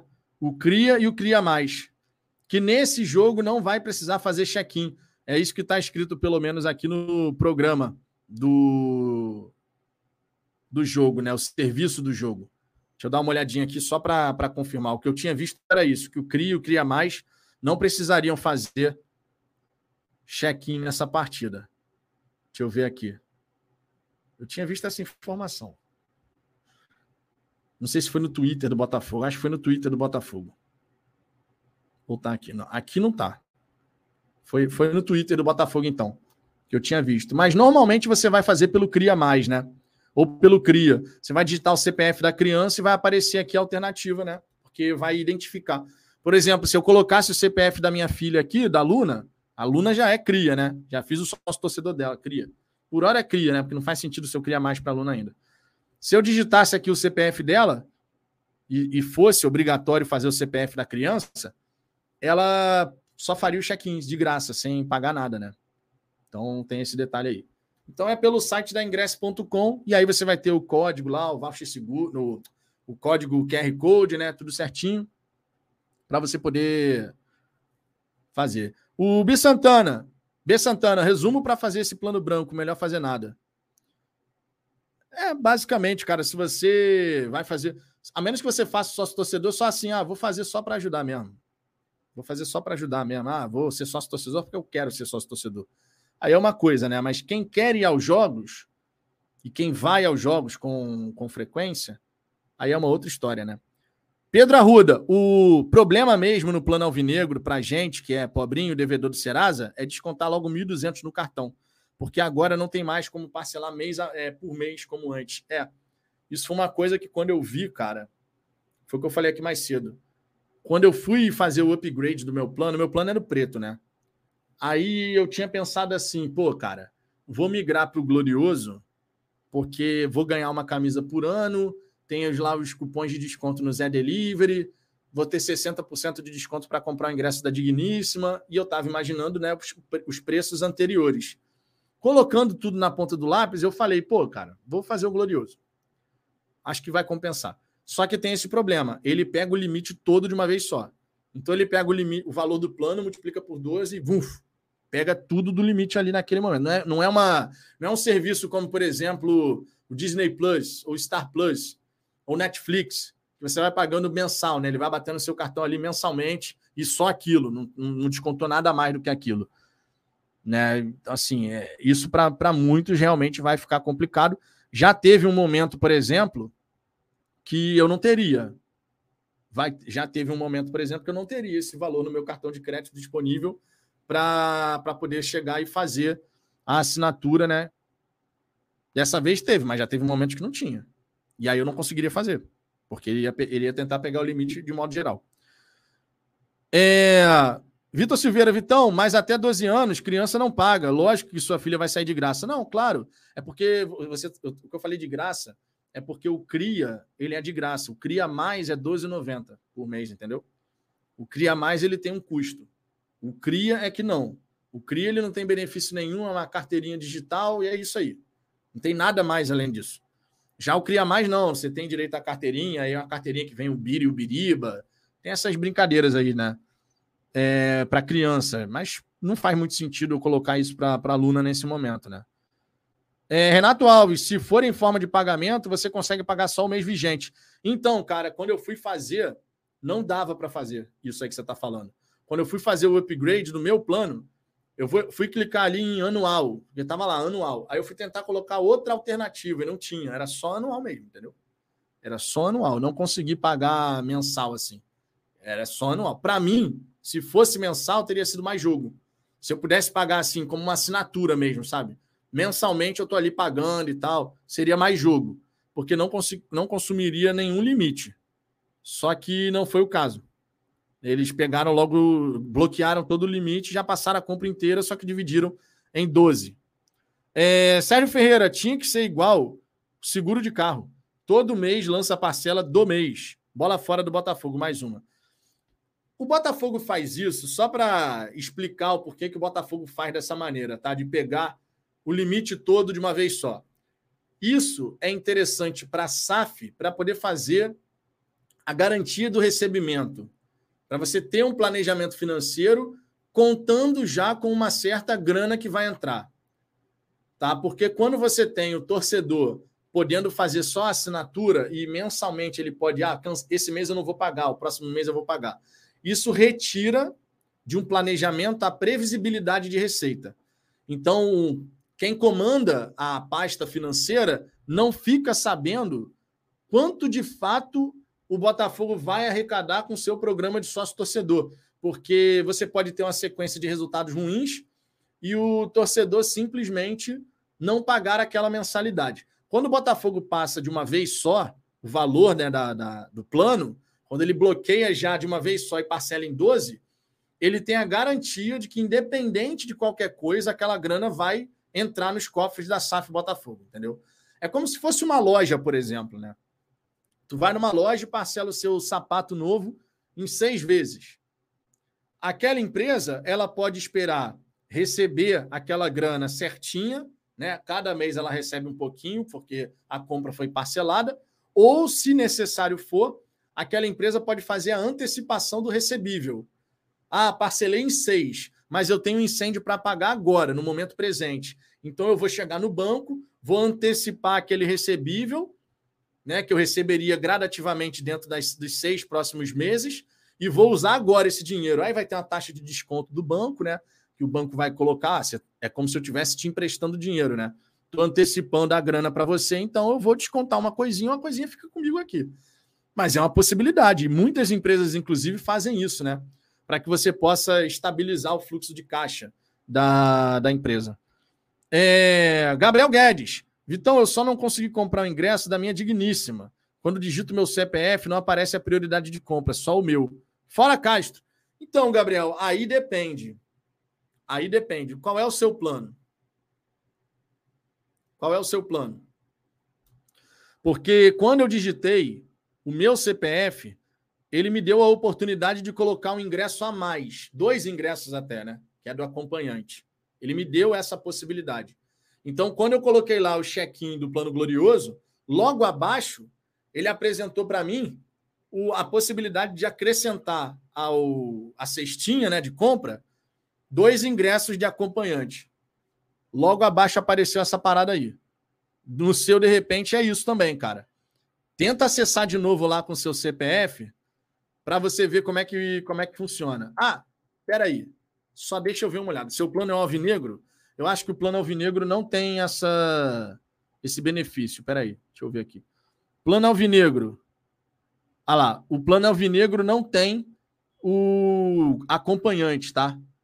Ou seja, você só vai comprar o ingresso da sua digníssima quando abrir amanhã, a partir das três da tarde, para público geral, porque o plano alvinegro ele não te dá o direito de já nessa abertura para o seu plano você acrescentar o seu acompanhante.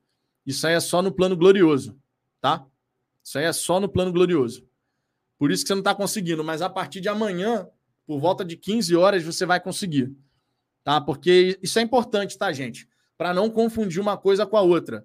Quando você é sócio, mas a sua digníssima é, não é sócio torcedora também, ela vai em jogos avulso com você, fique atento a isso. Porque nesse jogo agora vai ser tranquilo. Porque afinal de contas você vai ter ali a galera comprando, mas pela questão do preço dos ingressos, a gente não deve ter um grande público. Eu não estou esperando, sinceramente, um grande público. Mas no jogo grande, só vai conseguir comprar quando for público em geral. O sócio torcedor ele vai ter prioridade máxima. Então, só no dia seguinte mesmo, tá? Por isso que você não conseguiu, tá, Guedes? Exatamente por esse motivo. É, Ricardo Las Vegas, o primeiro pensamento é: vai se ferrar. Não foi exatamente isso aqui. John Textor. Mas o fracasso da SAF significa o fim do Botafogo. Então, mesmo achando que não vale a pena, eu seria sócio se morasse aí. O Nilton precisa estar sempre lotado. Eu concordo que o Nilton precisa estar sempre lotado. Mas eu também acho que o Botafogo pesou a mão pra caramba ao colocar esses aumentos assim de uma hora para outra. Aumento, para mim, pelo menos para mim, tem que ser uma coisa gradativa. Nessa temporada, a gente vai praticar esse preço de ingresso aqui, ó. Saiu de 60, foi para 75, saiu de 30, foi para 35, e você vai gradativamente subindo. Porque você também espera que ao longo do tempo a própria equipe te dê razões para cobrar mais caro. Agora, sempre repito, tem que ter espaço para o cara que não tem essas condições de pagar um ingresso caro. Esse cara não pode ser afastado do estádio conforme acontece em outras equipes. Esse é o único ponto aí que, é, sinceramente, eu discordo plenamente, porque o cara que não tem tantas condições assim, ele também tem o direito, como torcedor, de poder estar dentro do estádio. E me chateia saber que esses cara, essas pessoas não vão conseguir. O cara que de repente conseguia fazer um esforço e gastar 30 reais no ingresso, ele vai olhar agora e falar: porra, como é que eu vou ao jogo? Não vou, né? Ou seja, ao invés dele ir um jogo a cada mês, ele de repente vai um jogo a cada dois meses só. De repente é o que vai dar para esse torcedor. E eu, eu acho isso, sinceramente, chato.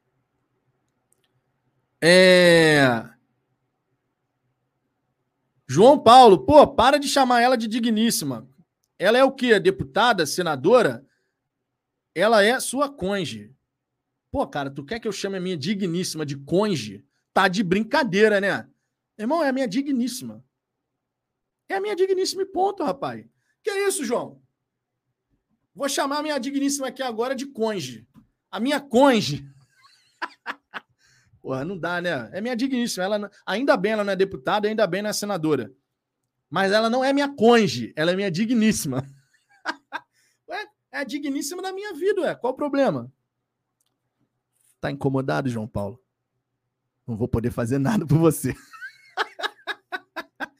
é a digníssima mesmo. Já tá todo mundo acostumado. Opa, peraí, cheguei até a chutar aqui a, o tripé da cama. É. Deixa eu ver aqui outra mensagem. Oh, e sabe o que é interessante em relação a esse lance de digníssima? Tem muita gente que, quando me encontra e fala comigo assim, pô, essa daqui é minha digníssima. A parada passa de um para o outro, irmão. Eu acho muito engraçado isso. E eu não sei de onde surgiu esse lance de digníssima, cara. Eu sei que eu comecei a falar essa parada aqui e agora é isso aí mesmo, é digníssima. João Paulo, elevadíssima, suprema, conge.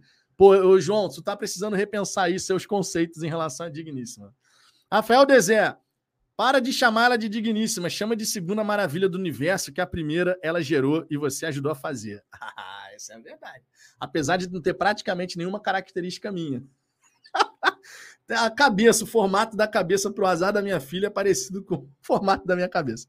Mas ela é, pô, meu irmão, a Luna, ela é a cara da minha, da minha digníssima. A Luna é a cara.